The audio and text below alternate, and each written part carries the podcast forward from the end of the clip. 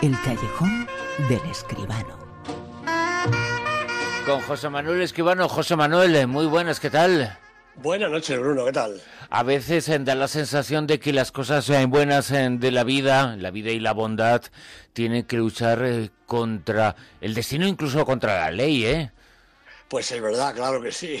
¿Cuántos y cuántos ejemplos eh, podíamos contar en, en un momentito? Por ejemplo, los que aparecen y lo que cuenta, entre otras eh, muchas eh, cosas, va a ser la crítica esta noche, la película Un don excepcional. Por favor, no me obligues a ir. Puedes seguir enseñándome en casa. Ya te he enseñado todo lo que sé. No discutas más. Ya lo hemos hablado ad nauseam. ¿Qué es ad nauseam? ¿No lo sabes? Se ve que necesitas ir al cole. Buenos días, señorita Stevenson. Un don excepcional que nos cuenta la historia de un hombre que se hace cargo tras la muerte de su hermana de su sobrino, pero a partir de un momento determinado comienzan las dificultades. José Manuel. Pues efe- efectivamente, así es. Un don excepcional. Es la nueva película de Mark Webb con Chris Evans, McKenna Grace, Lindsay Duncan, Olivia Spencer también. Bueno, Mark Webb, eh, recordemos, es el director de 500 días juntos y también de los últimos Amazing Spider-Man.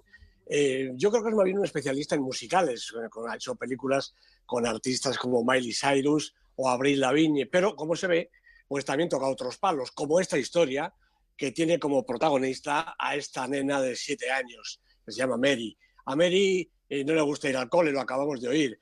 Eh, tiene solo siete años, como decía, pero su talento y su extraordinaria capacidad para las matemáticas pues hacen que se aburra en clase y que prefiera pasar el tiempo con su tío Frank. La madre de Mary, eh, como tú has dicho antes, que era una notable científica y matemática, falleció en trágicas circunstancias cuando la niña era muy pequeña y del papá nunca más se supo. Así que Frank cuida de ella, la comprende, la verdad, mejor que nadie y la educa pues eh, a su manera, en casa, siempre sorprendido por la precocidad de su sobrina y llevándola a la escuela cuando no tiene más remedio. Hasta que aparece la abuela materna, que conoce las habilidades de la nieta y pretende obtener su custodia para darle una vida distinta y unos estudios acordes a su inteligencia en centros especiales pues para superdotados, muy diferentes al entorno infantil en el que se desarrolla la vida de la pequeña. Y como no hay posibilidad de acuerdo, el caso terminará en los tribunales, con los abogados de ambas partes utilizando todas las argucias que se les ocurren y sin tener en cuenta el estado de ánimo y los sentimientos de la pequeña. Hombre, el, argumento, eh, la verdad que no es muy original. Ya hemos visto otras veces adultos peleándose por la tutela de un niño. Pero el guion, la verdad, desarrolla bien los vericuetos de la trama, desde luego sin salirse ni un ápice del esquema previsto, pero sí con la suficiente soltura para interesar y para conseguir llegar a un desenlace que es ocurrente y plausible. Y sobre todo, que esto es lo mejor, para permitir el lucimiento de los protagonistas, tío y sobrina. Lo mejor, como digo, de esta especie de comedia dramática, eh, en realidad una película entretenida y simpática que es algo muy apto para estas fechas veraniegas que ya se nos avecinan. Fechas eh, veraniegas eh, que nos invitan, en la actualidad eh, lo vamos a hacer, a tener todo un verano de cine. Ahora lo contamos.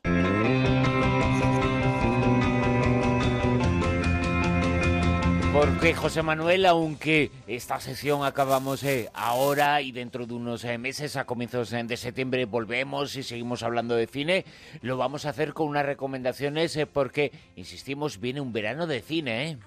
Hombre, pues sí, hay muchísimo cine. No sé si va a haber muchísimas obras maestras, pero desde luego hay unas cuantas películas. Mira, ayer mismo, hace muy poquitas horas, se han estrenado dos películas españolas que merecen la pena. Las dos, Colosal, la película de Nacho Vigalondo, yo creo que una reivindicación de Vigalondo como autor, y Verano 1993, la ópera prima estupenda de Carla Simón. Y a partir de aquí, pues todo el verano. Mira, el día 7 de julio de este mes se estrena Día de Patriotas, la película de Peter Berg que cuenta los sucesos en torno a aquel atentado de Boston de hace eh, cuatro años, de 2013, una película realmente trepidante y estupenda. Entre el 12 y el 14, es decir, el fin de semana siguiente, llega La Guerra del Planeta de los Simios, que no es que sea una novedad, pero sí que me dicen, yo la voy a ver dentro del de, el lunes, ya podré confirmarlo, pero me dicen que es quizá la mejor o por lo menos una de las mejores de la serie. Esta la ha dirigido Matt Reeves. Y dos días después, el 14, llega Cars 3, la película de Brian Free, nuevamente con Rayo McQueen haciendo de las suyas en los circuitos de carreras y acompañado esta vez por un coche chica, una novedad, un coche que se llama Ramírez, Cruz Ramírez, como no, una chica latina. Una semana después, el día 21, tenemos una película histórica, yo creo que llena de interés. Tampoco es que no la hayamos visto nunca, pero creo que Christopher Nolan le habrá dado un toque especial a este Dunkerque, que es el título de la película. Y el 28, nueva aparición, tampoco es una cosa nueva, del hombre araña, Spider-Man Homecoming, de John Watts, esta vez con Tom Holland en el papel del protagonista. Nos vamos ya a agosto y el día 4 tenemos yo creo que uno de los estrenos más esperados, por lo menos para el público español, Abracadabra, la película de Pablo Berger con Maribel Verdú y Antonio de la Torre. Y al mismo tiempo, otra de las películas más esperadas también por los seguidores de Charlize Theron, que está en esta película como nunca, Atómica, dirigida por David Leitch.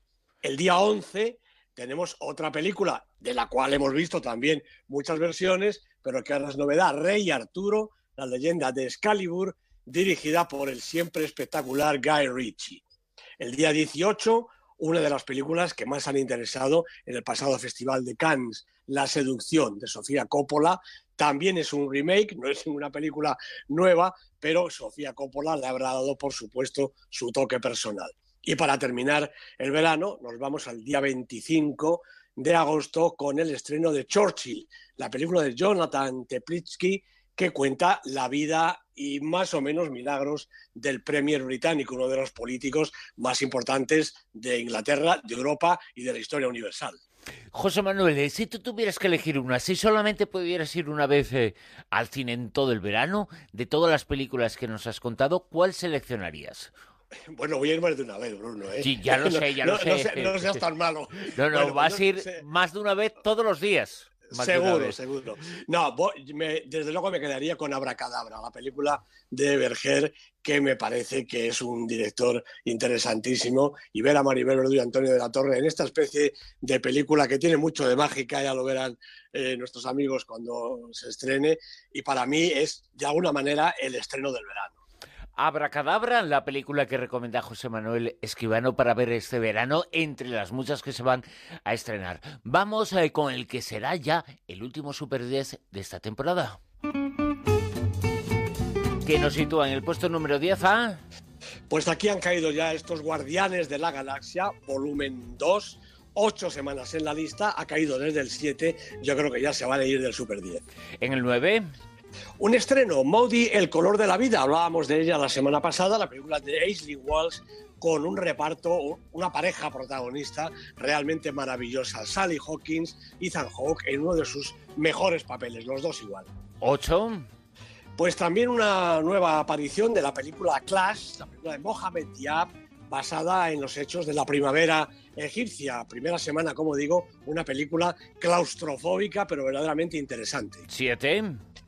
Bueno, ha caído desde el 5 en su tercera semana La momia, la película de Alex Kurtzman con Tom Cruise, Sofía Butela, ha hecho una buena taquilla, yo creo que ya no se les puede pedir más. ¿En el 6?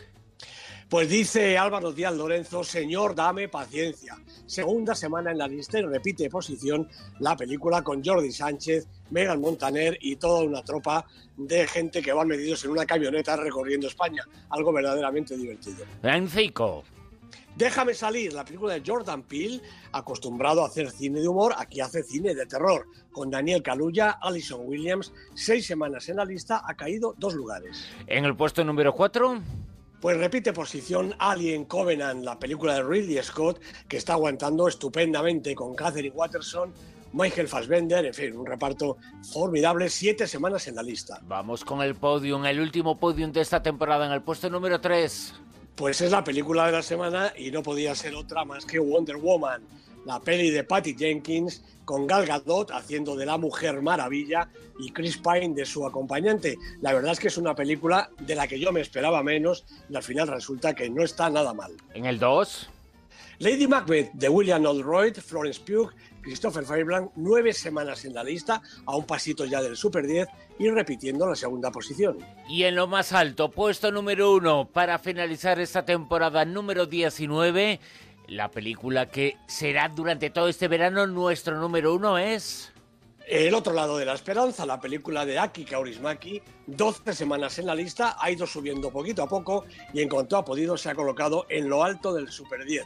Una película realmente extraordinaria. Y hemos de decir que, aunque finalicemos aquí esta sección, esta temporada, antes de la temporada número 20, en el super10.com, en internet, ahí está todas las semanas en la actualización de la lista, ¿no? Por supuesto que sí, en Facebook lo pueden seguir y en el resto de las redes sociales. El super10.com y también en Facebook. José Manuel, como siempre, un enorme placer. 19 temporadas contigo en La Rosa de los Vientos, 19 temporadas en El Callejón y 19 temporadas sobre todo haciendo cine y contando de cine el cine. José Manuel, muchas gracias. Gracias a ti, Bruno. Los 19 años se me han hecho cortos. Debe ser que lo paso bien. Bueno, Un pues abrazo para todos. Lo pasaremos estupendamente bien en la temporada número 20. ¿eh? Muy bien, fenomenal. Que paséis todos muy buen verano. Gracias, José Manuel. Un abrazo. En Onda Cero, La Rosa de